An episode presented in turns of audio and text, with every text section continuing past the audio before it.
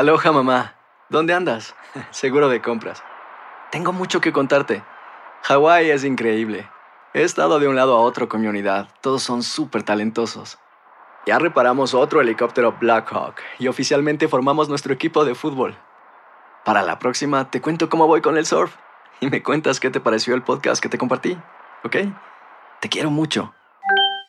Be All You Can Be, visitando goarmy.com diagonal español. Bienvenidos al podcast de Buenos Días América, la revista radial más completa para los hispanos. Política, salud, economía, tendencia y deporte son algunos de nuestros temas. Bienvenidos.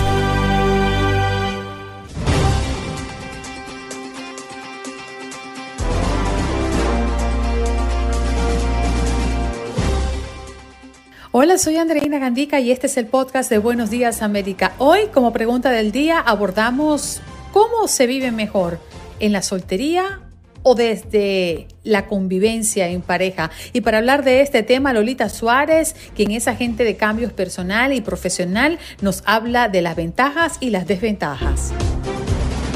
Conversamos además con Antonio Sánchez, nuestro meteorólogo de Univisión, pronosticando qué se viene en el invierno en los Estados Unidos. Nicole Michel, periodista del canal internacional en Israel y 24 News, para actualizarnos sobre la guerra entre Israel y Hamas. Y en los deportes, Lalo, hablando del fútbol americano y su jornada de este fin de semana, también el fútbol internacional y el baloncesto, la NBA. ¿Qué pasó? Las noticias relevantes. Las historias destacadas. El resumen de lo más importante. Estos son los titulares.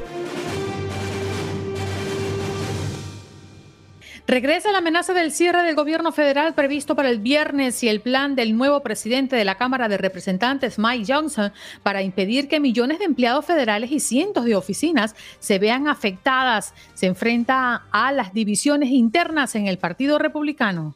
Autoridades de Texas usan una nueva estrategia para reforzar vigilancia en la frontera. Pese a que la frontera de Texas ya contaba con una fuerte vigilancia, autoridades estadounidenses del área de McAllen pusieron en marcha una nueva estrategia que busca detener el contrabando de drogas, armas y personas retomando el control de algunas islas en el río Bravo. Líderes del Departamento de Seguridad Pública esperan cambiar la forma en que cárteles operan en esta zona, considerada una de las más peligrosas en esta franja fronteriza.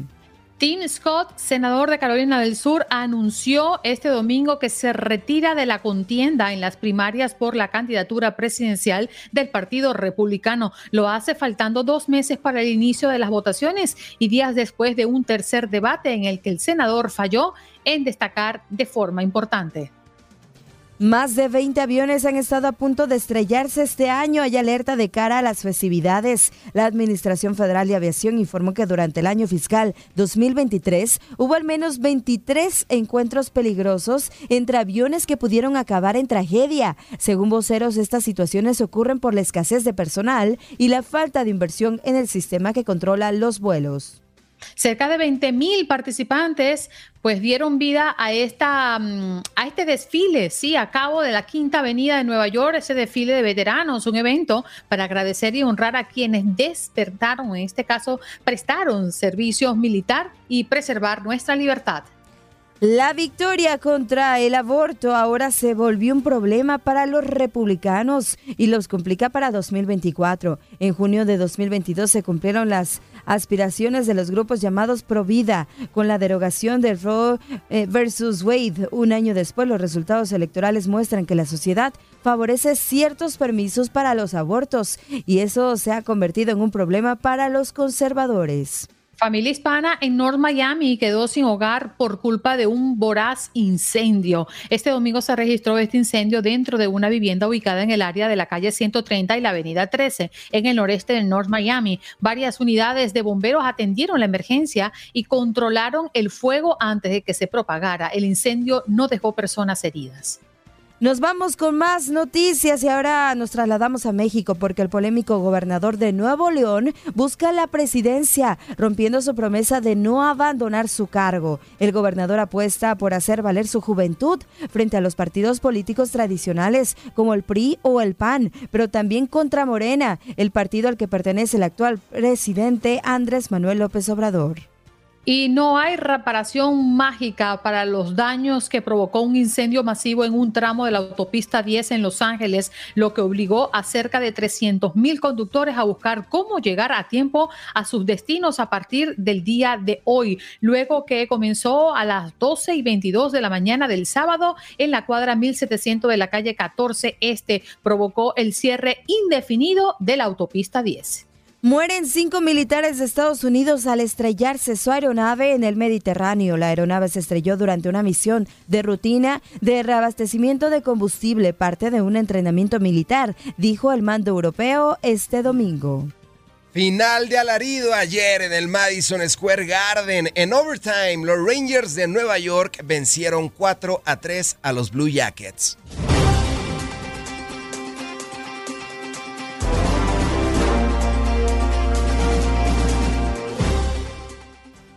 Bien, nos vamos de inmediato con nuestra próxima invitada. Vamos a saludarla. Ella es Lolita Suárez, life coach, agente de cambio personal y profesional. También nos acompaña hoy para hablar de este tema que hemos sostenido desde bien tempranito. Lolita, gracias por estar con nosotros esta mañana.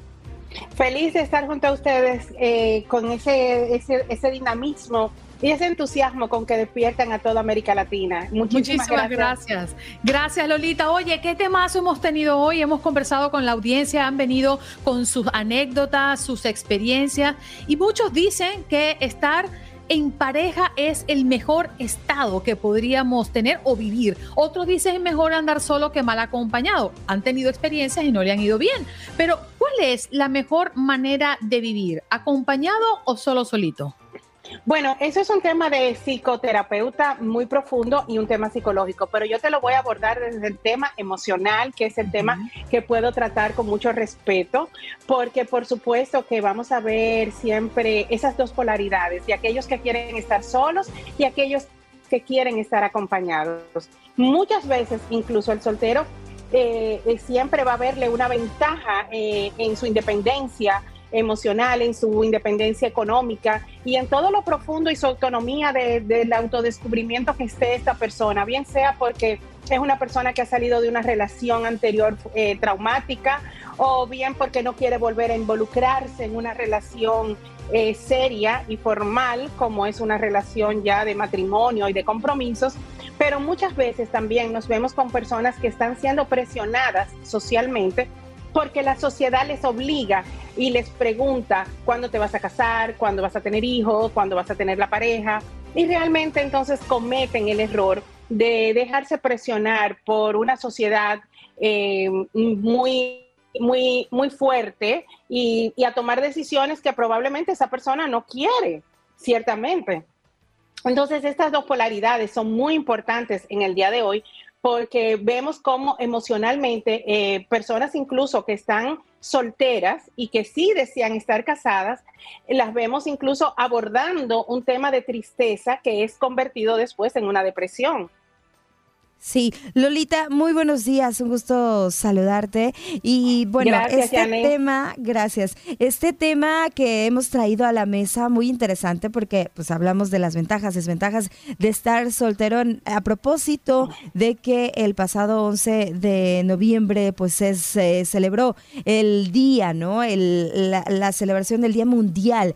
Pero también yo creo que eh, pues tiene estas, entre estas desventajas, pues que a veces nos afecta emocionalmente, psicológicamente, socialmente, el no estar con una pareja, el llegar a una reunión, a un lugar en donde vemos a más parejas y bueno, pues llegamos eh, solos o llegamos sin esa compañía.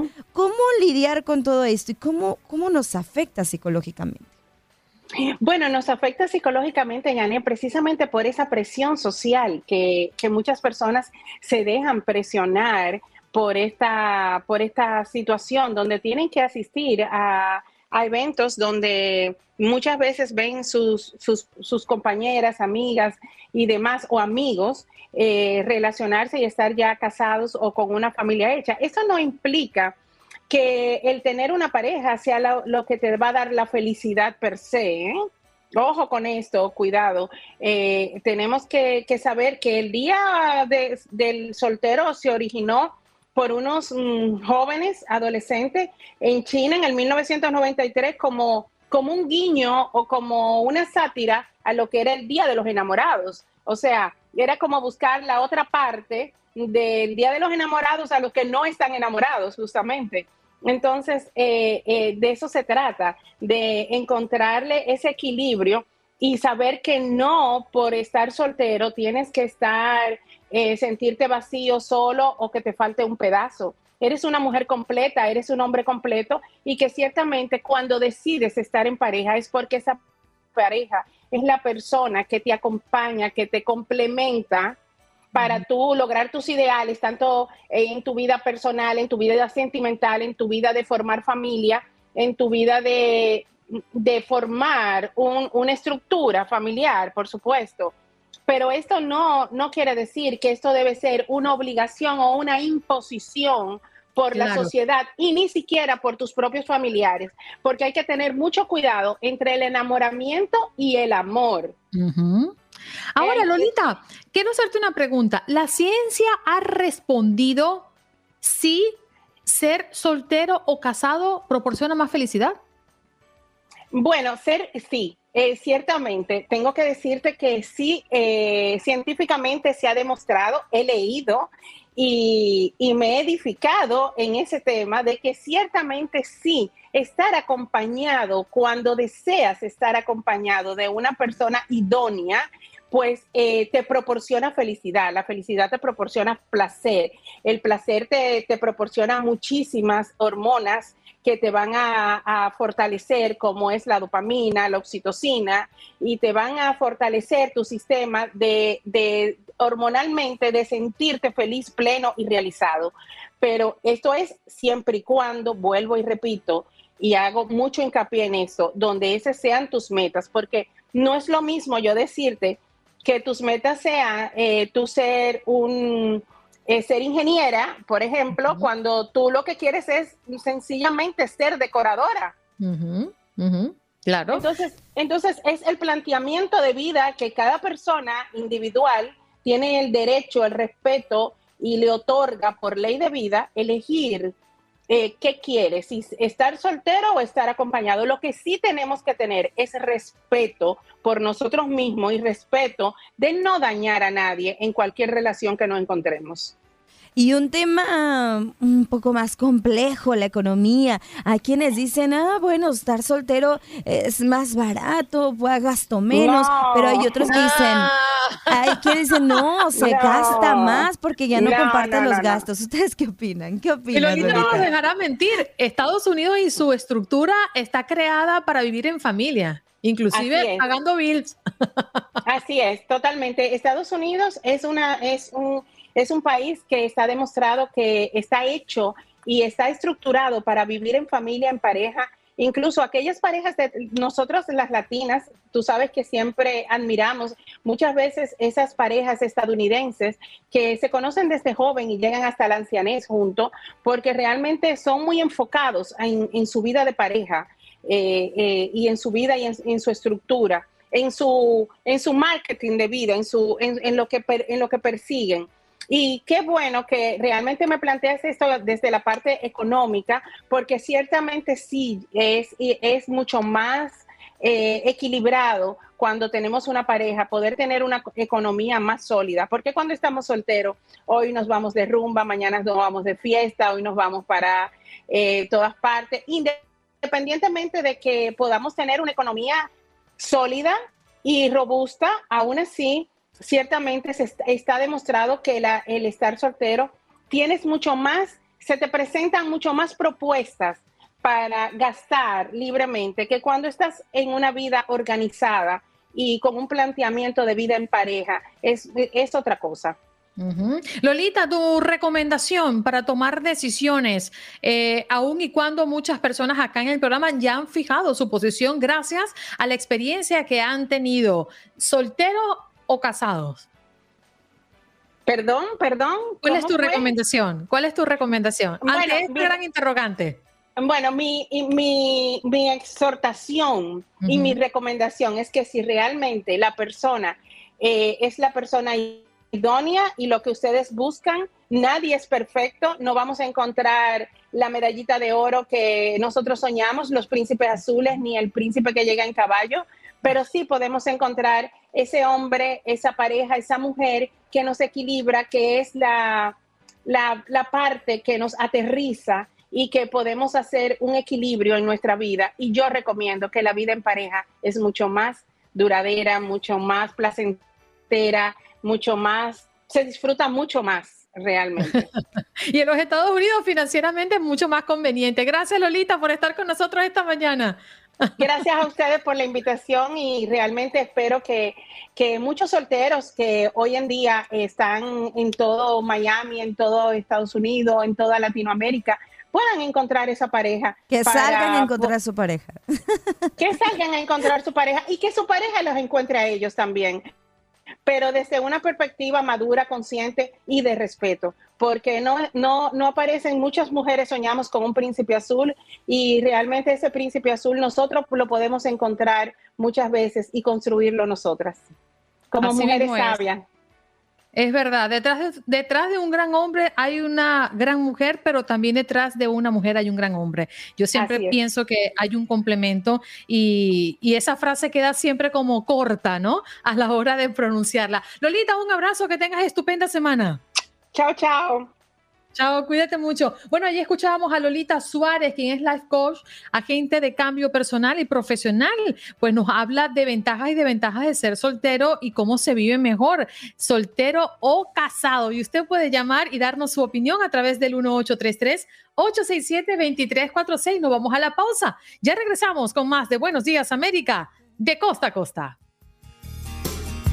Mientras el mundo se derrumba todo aquí a mis pies aprendo de esta soledad que desconozco. Bien, vámonos de inmediato a recibir a Antonio Sánchez, nuestro meteorólogo de Univisión, que hoy en este momento está en vivo y en directo para toda nuestra audiencia de costa a costa. ¿Cómo estás, Antonio? Muy buenos días. Muy buenos días, Andalina. Muy buenos días, eh, Janet. Bueno, pues la verdad es que muy bien. Empezamos aquí. Bueno, yo estoy en Houston y hace una lluvia bastante intensa en algunos puntos. Así que, bueno, controlando un poco la situación, chicas. Espero que por otros, otras zonas de Estados Unidos, bueno, yo sé que la situación es mucho mejor, pero bueno, no venimos a hablar de eso, ¿no? Vinimos a hablar del invierno, porque cuando ya estamos planificando la cena del Día de Acción de Gracias, ya inmediatamente viene Navidad y esperamos pues conocer eh, el, clima a donde queremos quizás trasladarnos para el viaje de fin de año, etcétera. ¿Cómo perfila o cuál es el pronóstico, Antonio, para el invierno de este año? Pues a ver, chicas, el pronóstico está muy marcado por el niño que sabemos que es una especie de variación climática que se produce cada X años, generalmente es cada dos, tres años, y el niño es un calentamiento por encima de lo normal del Océano Pacífico.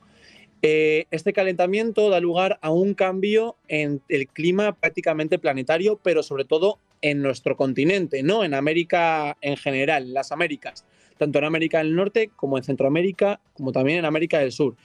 Y lo que nos afecta a nosotros, América del Norte, Esperamos en general, cuando tenemos este tipo de patrones, unos inviernos que son más húmedos de lo normal, es decir, en todo el sur de Estados Unidos, en Texas, California, Arizona, Nuevo México, Florida, eh, Luisiana, Alabama, en esos estados esperamos un otoño, un invierno, perdón, mucho más húmedo de lo normal, es decir, lloverá más.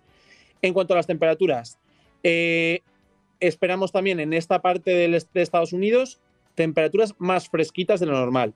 Sin embargo, en todo lo que es el norte y el oeste de Estados Unidos, el ambiente será más cálido. Así que, dependiendo de lo normal, ¿no? Estamos hablando de valores con respecto a lo normal. Pues si, por ejemplo, tenemos En Los Ángeles, una temperatura de unos 70 grados de, de, máxima, normal en diciembre, pues a lo mejor este año podemos tener 74.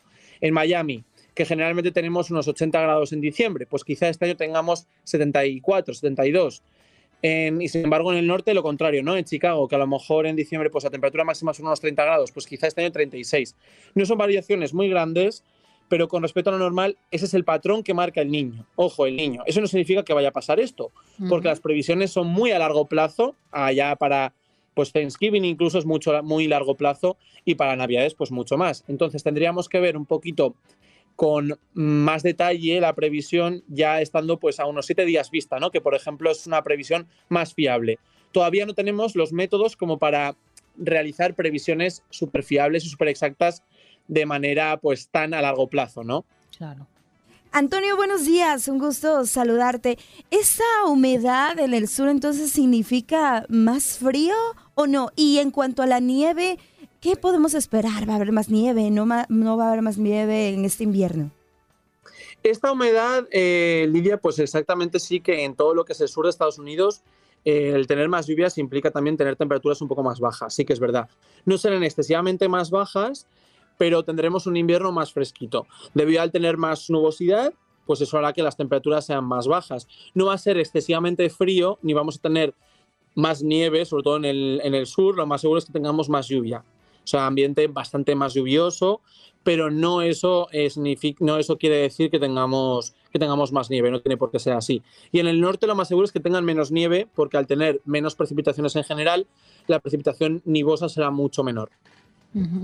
Ahora, Antonio, muy importante entender el tema de la nieve, porque hay muchas personas que no tocan nieve durante todo el año ni pretenden tocarla en ciudades como Miami que nunca se ve nieve, por supuesto, y buscan en el diciembre, relacionándolo con la fantasía de los niños, la nieve en otros lugares. ¿Dónde va a nevar más en los Estados Unidos en este invierno? ¿Podríamos tener un aproximado?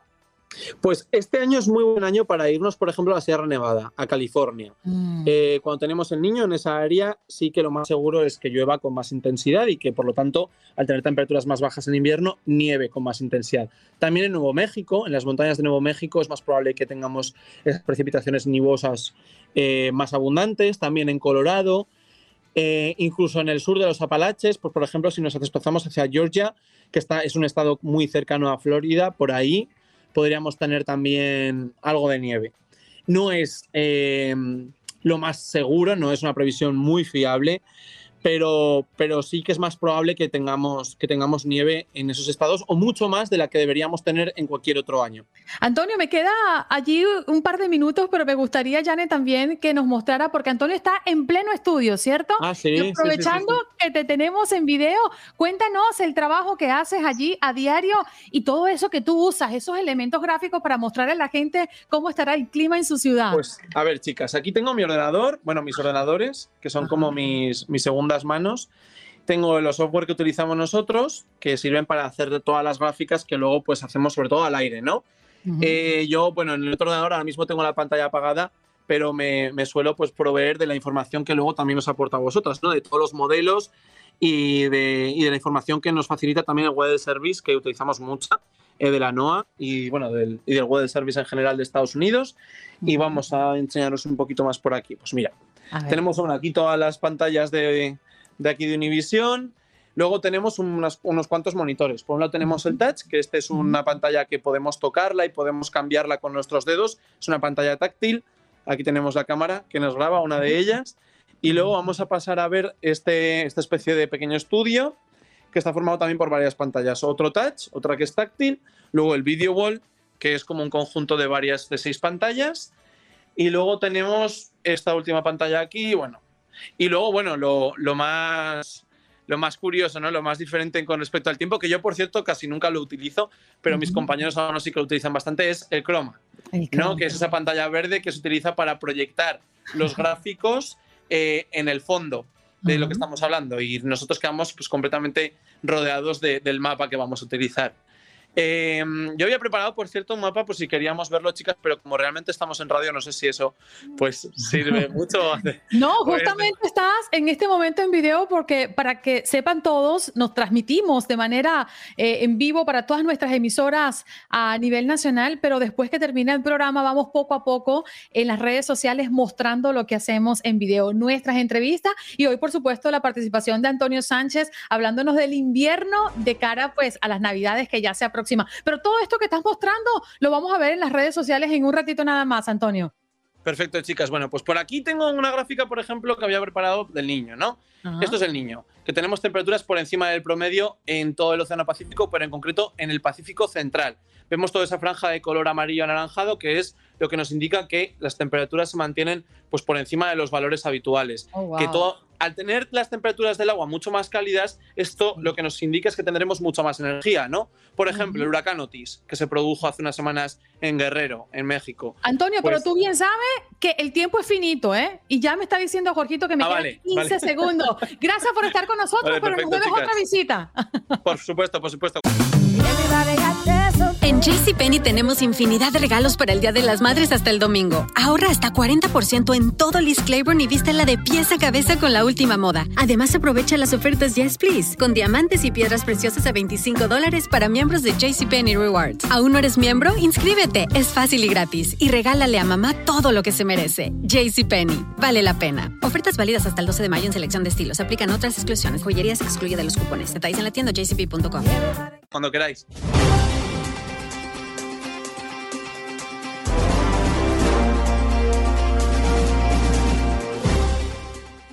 Vámonos de inmediato a saludar esta mañana a Nicole Michel, quien es periodista del canal internacional en Israel y 24 News. ¿Cómo estás, Nicole? Muchísimas gracias. Gracias por estar aquí con nosotros hoy.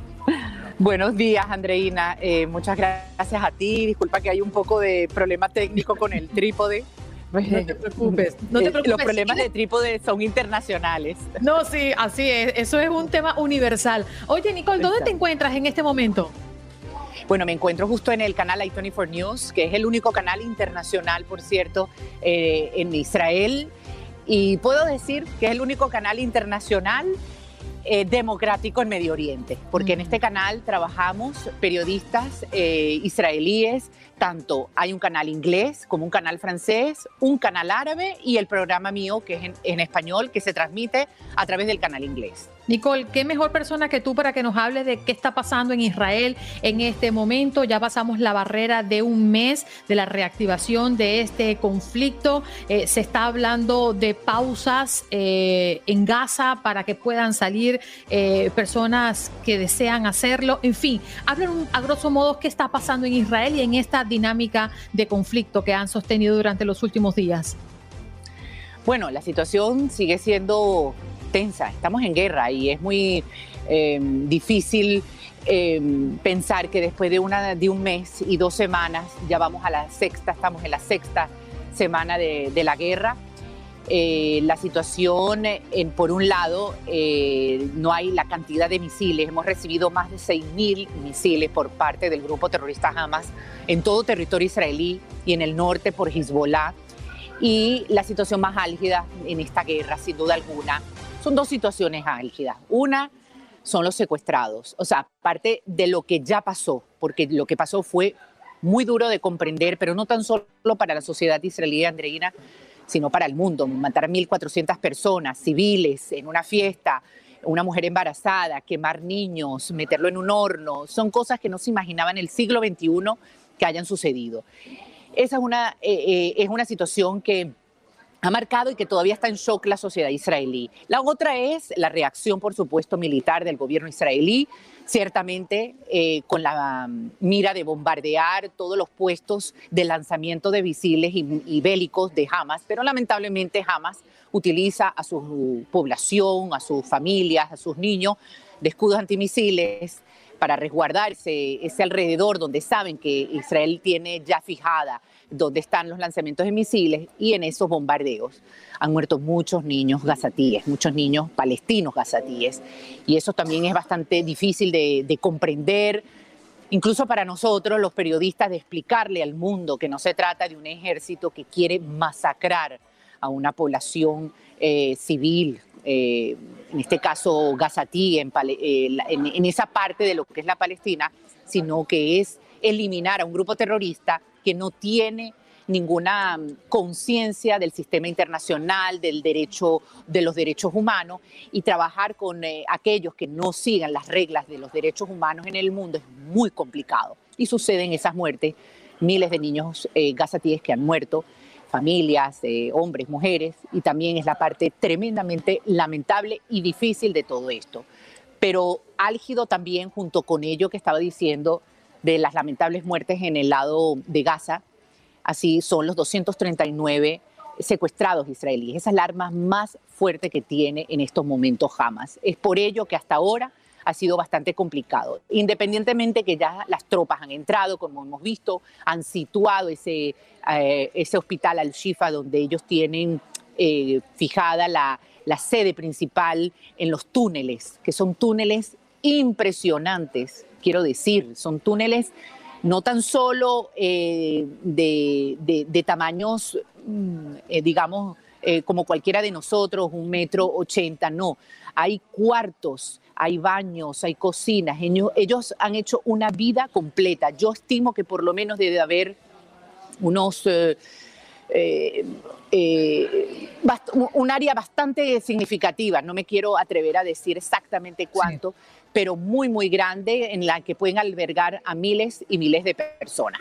Y todo esto, eh, en estos momentos, la sociedad gazatí está tratando de mm, ir moviéndose, ya hay mm, por lo menos un millón y medio de desplazados que lo ha ayudado la, la Armada israelí con panfletos, con mensajes en Telegram para que vayan hacia el sur, para que vayan hacia la zona de Rafa, que está la, la frontera con Egipto, y movilizarlos en esa idea que tienen de, encontrar y de atacar para poder salvar a los eh, secuestrados. Algo muy complicado, en lo que pienso que va a ser, va a tomar bastantes meses y no sé cuál va a ser el destino eh, realmente de esos 239 que quiero aprovechar sus micrófonos para decir, hay 32 niños y no nos podemos eh, imaginar ni, ni responder cómo hasta el día de hoy UNICEF y, Safe, eh, eh, Safe Children no han reclamado esos 32 niños en los que hay un bebé de 10 meses, el rey más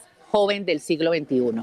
Nicole, eh, buenas tardes para ti, buenos días de este lado, pero se habla ya de un posible acuerdo de liberación de rehenes, el que dijo el primer ministro israelí que ya estaba muy avanzado ¿De qué se trata? Y bueno, es que esto es muy importante y lo que tú mencionas de niños también es terrible. Es terrible. Eh, se habla, se habla de, posibles liberaciones, pero es muy complicado. Yo pienso en lo que nosotros tenemos de información, en lo que ya, sin duda alguna, como periodistas palpamos de, de la, realidad que hay actualmente. Eh, es muy complicado pensar en estos momentos en la liberación de los rehenes. Estamos hablando que quizás puede haber un juego psicológico como ya comenzó en liberar otro más, pero imagínense de 239 liberar uno y después de dos meses otro y después de seis meses otro. ¿Qué tan fuerte puede ser eso? Obviamente que salvar una vida va a ser eh, muy gratificante. Hay que entender también que si ellos han dicho una estadística que ha sido todavía muy difícil para el mismo gobierno de comprobar, que hay casi 50 rehenes supuestamente que han muerto porque han estado en los lugares donde, donde el ejército israelí bombardeó, porque bombardeó los lanzamientos de misiles que están en mezquitas, estaban, porque ya las han destruido casi todas, en mezquitas, en escuelas, había un eh, campamento de, de, los, eh, ¿cómo se llama?, eh, de, niños, de los Boy Scouts, un campamento de los Boy Scouts, que incluso salen dibujos de los Boy Scouts, ahí habían lanzamientos de misiles, en guarderías. Entonces dicen que quizás unos 40 y algo, 50, no se sabe, según ellos dijeron, porque tampoco creemos a las fuentes del Ministerio de Sanidad de Gaza, estamos hablando de que su gobierno es ni más ni menos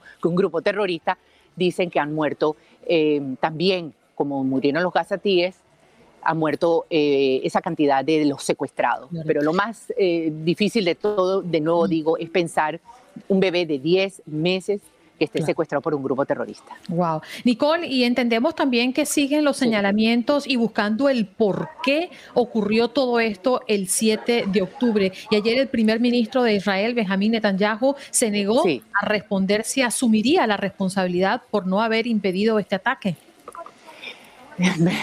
Es algo, la sociedad israelí está herida.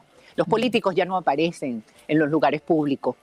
Ayer estuvo, yo te voy a decir justo de lo que preguntas algo interesante, dos cosas. Uno, mm, de ayer y de hace cinco días atrás. Ayer entrevisté y va a salir en mis redes sociales, que lo pueden ver en Instagram cuando lo cuelgue, yo creo que ya mañana, la entrevista que le realicé al vocero en español del ejército israelí, Ronnie Kaplan, una persona realmente bien clara. Hemos tenido en varias oportunidades acá en, el programa, por cierto. Ha sido muy gentil. Exactamente muy gentil, eh, es una persona que al tener ese esa cultura un poco nuestra latinoamericana, él es uruguayo, pues bueno, eh, sale un poco de la, de lo que, de la estigmatización que hay al israelí y todo, aunque todos también tenemos nuestro, nuestro lado israelí. Al fin y al cabo, las nacionalidades es lo de menos, simplemente el ser verídicos occidentales y, sinceros ante todo. Y ayer él justamente hablaba de, de de la, de la responsabilidad que tiene Israel, que sí es realmente eh, bastante fuerte. Es algo que se va a tratar después que se resuelva todo, o sea, después que termine la guerra. Y la guerra va a terminar, obviamente, cuando sepamos si están vivos o muertos los secuestrados, se elimine por completo, físicamente por lo menos, el, al grupo terrorista Hamas, porque Hamas no va, tú no puedes matar un grupo terrorista matando a, su, a sus líderes. Las ideas no se pueden matar, siempre surgirán por ahí, por las esquinas, por otros lados, eh, nuevas, nuevos jamás. Pero eh, matar a los líderes los va a debilitar. Lo cierto es que en ese momento la sociedad civil va a saber perfectamente cómo situar eh, la política, van a tener que renunciar los 120 eh, eh, miembros del gobierno de Netanyahu, incluyendo a Netanyahu. Hace cinco días, que era lo que quería decirte, estuve en la plaza del Museo de Arte de Tel Aviv, hice un reportaje que también lo van a ver en mis redes sociales, muy interesante sobre cómo esa plaza se convirtió en el lugar emocional de encuentro de las familias de los hatufín, que se dice en hebreo, de los, de los familiares, de los secuestrados, de los amigos y de gente común que vaya a ayudar. Está hecho únicamente por civiles. No quieren ningún político. No ha aparecido ni Netanyahu, ningún diputado, ningún ministro. Es la reacción. Claro, es la reacción, y perdóname que te interrumpa porque me quedan 10 segundos, es la reacción natural, ¿no? De un pueblo que está harto de vivir como vive y con una depresión gigantesca por todo lo que se está viendo. Gracias por estar con nosotros, compañera.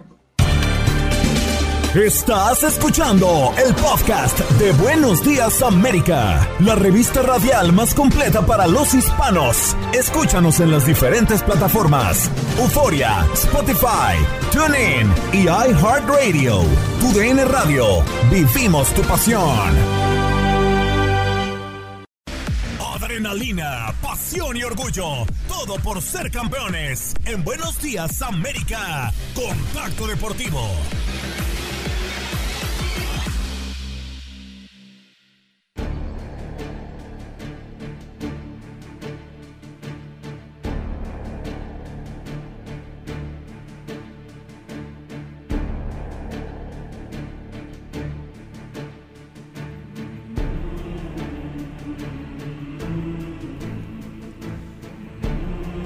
Muchas gracias, querida Andreina, auditorio. Buenos días, un placer estar con todos ustedes. Josh Jacobs corrió para 116 yardas. El novato Aidan O'Connell conectó con Michael Mayer para la única anotación del partido y Las Vegas Raiders mejoraron a 2-0 bajo el mando del head coach interino Antonio Pierce, derrotando a los Jets de Nueva York 16 a 12 en el juego del domingo por la noche en la semana 10 de la National Football League los Jets intentaron regresar en el partido, pero les fue imposible. Las palabras del entrenador interino Antonio Pierce. Creo que tuvimos el momento dentro del partido. Nuestra defensiva supo reaccionar en momentos importantes.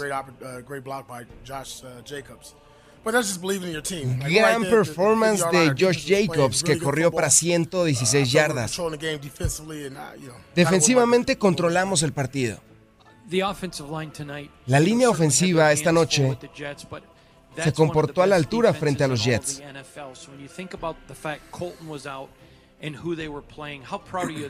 ¿Qué tan orgulloso estás de tu línea ofensiva? Muy, pero muy orgulloso. Hablé con Miller, el jugador que iba a sustituir a Colt.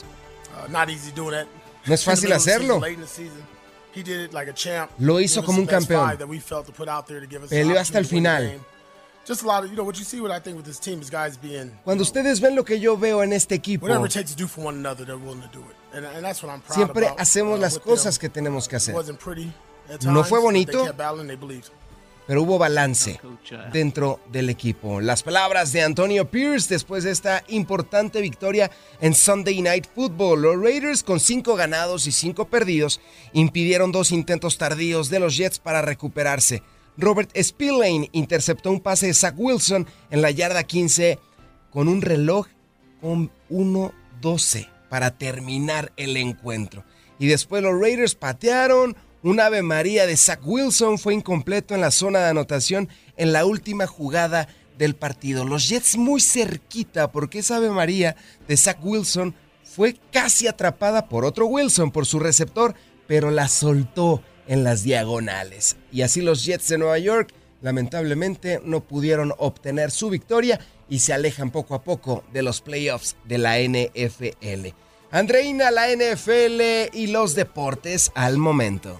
Sí, señor, y nuestros Dolphins que tuvieron la única semana de descanso después de llegar de Frankfurt, ¿no? Después de ese fin de semana anterior donde jugaron fuera de casa y bastante lejos en el otro continente. Pero bueno, fue descanso este fin de semana para nuestros Dolphins, así que esperamos que vengan prendido en candela Lalo para el próximo fin de semana. Deseamos eso. Son líderes, Andreina, del este de la AFC. Perdieron en Frankfurt, bien lo dices, contra los Chiefs de Kansas City.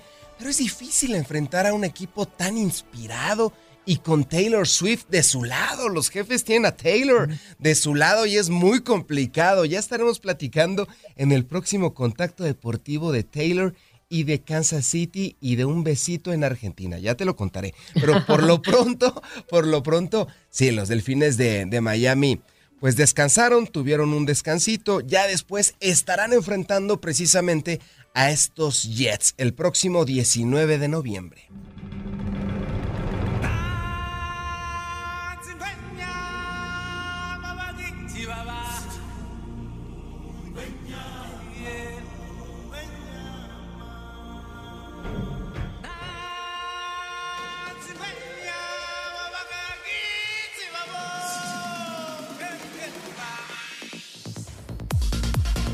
Show caótico en Londres. El mejor partido de la jornada de la Premier League se ha vivido en Stamford Bridge. Ida y vuelta constante, acompañado de ocho goles. Ningún equipo pudo hacerse el dominio de un partido que se resolvió en el descuento. El primer gol y el último llegaron desde los 11 metros. Haaland, que anotó un doblete, abrió la lata y Palmer, ex del City, certificó el empate en el descuento. Thiago Silva y Akanki con dos cabezazos fueron los otros goleadores junto con Sterling y Rodri. El empate le sirve al City para liderar en solitario y al Chelsea para coger confianza de cara al resto de la Premier League. Pep Guardiola, entrenador, Manchester City.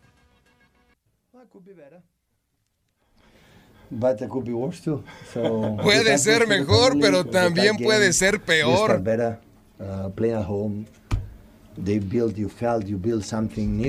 Ellos han construido algo nuevo, con jugadores completamente renovados.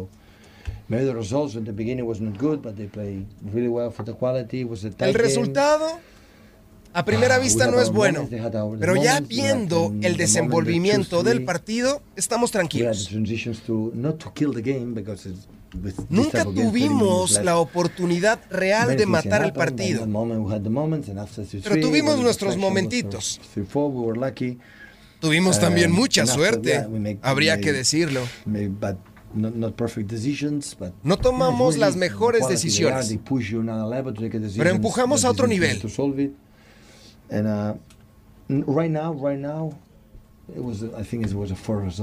Ahora, ahora creo que es un resultado justo. Y esto fue lo que sucedió.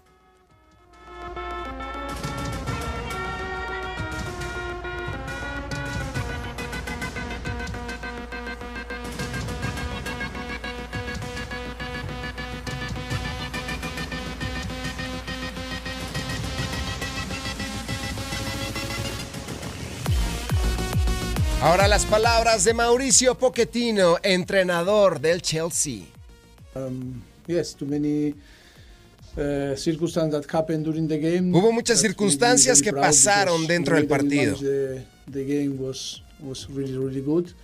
Para nosotros el partido fue realmente um, bueno. But it's the process, no? Es un proceso, hay que estar tranquilos. Todos hubiésemos um, querido una victoria, pero esto project es un proceso. from, you know, from zero, I think this type of thing are very good Empezando desde cero y hasta el momento en donde nos encontramos, creo que ha existido un gran avance.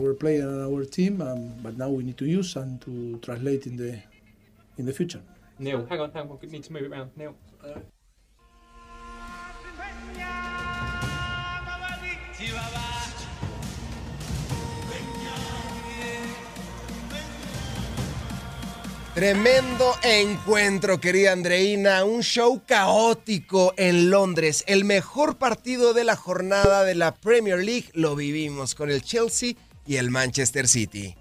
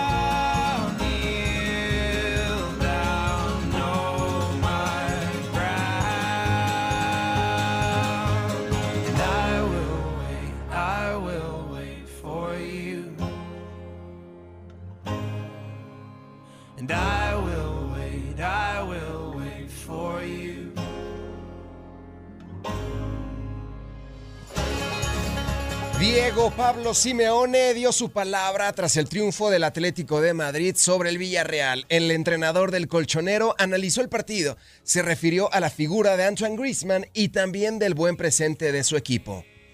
Creo que tenemos un equipo que está comprometido con, lo que hace, eh, le gusta eh, sentirse importante dentro de los partidos, cómo se siente el partido, más allá de que perdimos en Las Palmas, eh, pudimos haber empatado el partido, con el Valencia no hicimos un buen partido, eh, pero yo veo dentro del, del grupo eh, que se quiere más y evidentemente hay que ir detrás de ellos, acompañarlos y centrarnos, repito una vez más, como siempre, en este famoso partido a partido, porque es lo más importante y lo que se necesita, porque futbolista bueno, tiene, yo lo decía antes, antes de, de salir al campo, ¿no? que futbolistas buenos tienen todos los equipos. Necesitamos futbolistas inteligentes. Y cuando vos tenés una cantidad importante de futbolistas inteligentes, siempre estás más cerca. Vamos contra un rival que tiene buenos futbolistas. And use my head alongside my heart. 15 triunfos consecutivos de local para los rojiblancos de Madrid. El Atleti es tercero en la Liga EA Sports.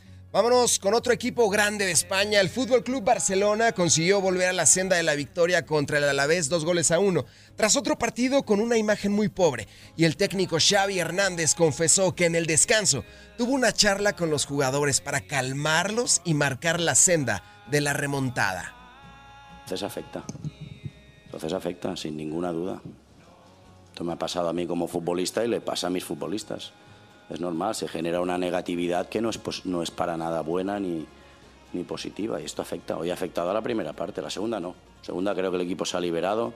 ha jugado, ha estado bien, sobre todo media hora, media, hasta que hemos remo- hasta el penalti de, de Ferran, ¿no? que, ha, que ha- que ha convertido Robert, el equipo ha estado bien, reconocible, jugando bien, pero yo creo que les afecta demasiado lo que, lo que se, se dice en el entorno. Sí. No me afecta porque al final yo no tengo que hacer prácticamente nada. Yo no juego a fútbol. Lo que juegan son los futbolistas. Yo nervioso me pongo poco, sinceramente. Y conozco al club, pero a los futbolistas les veo tensos, les veo tensos y tranquilidad. Si aquí no se comen a nadie, si a mí también me dijeron que era el cáncer del Barça y estoy aquí de entrenador, esto les he dicho. Les he dicho esto. Entonces para mí yo creo que es injusto, tranquilidad. Venimos el año pasado de ganar.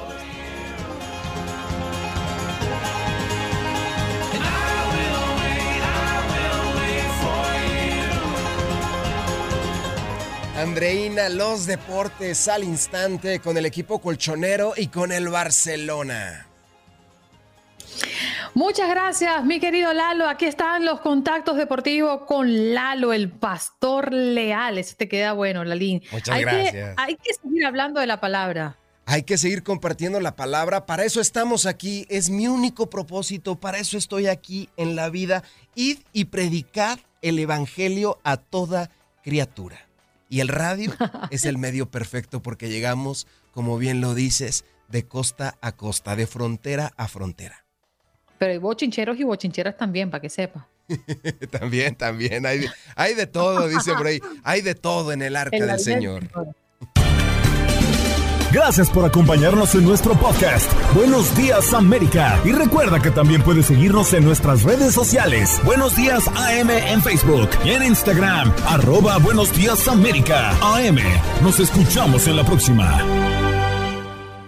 ¿Te preocupas por tu familia? Entonces, ¿por qué darles solo huevos ordinarios cuando pueden disfrutar de lo mejor? Eggland's Best, los únicos huevos con ese delicioso sabor fresco de granja, además de la mejor nutrición, como 6 veces más vitamina D, 10 veces más vitamina E y 25% menos de grasa saturada que los huevos regulares, además de muchos otros nutrientes importantes. Así que, dales los mejores huevos. Eggland's Best, mejor sabor, mejor nutrición, mejores huevos.